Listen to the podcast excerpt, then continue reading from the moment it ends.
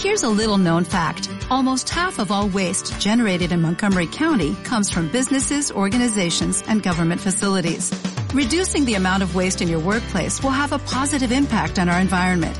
It can also save you money on your disposal costs. Reducing waste and recycling at your business is easy to do and is the law in Montgomery County. Make it your business to recycle right. Learn more at montgomerycountymd.gov slash recycle right or call 311.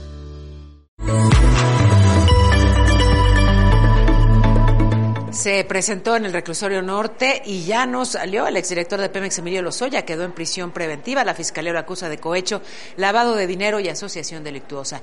Y la Organización Internacional para las Migraciones y la Oficina del Alto Comisionado de Naciones Unidas para Derechos Humanos en México condenaron la agresión a migrantes por parte de elementos de la Guardia Nacional. Mataron a dos cubanos.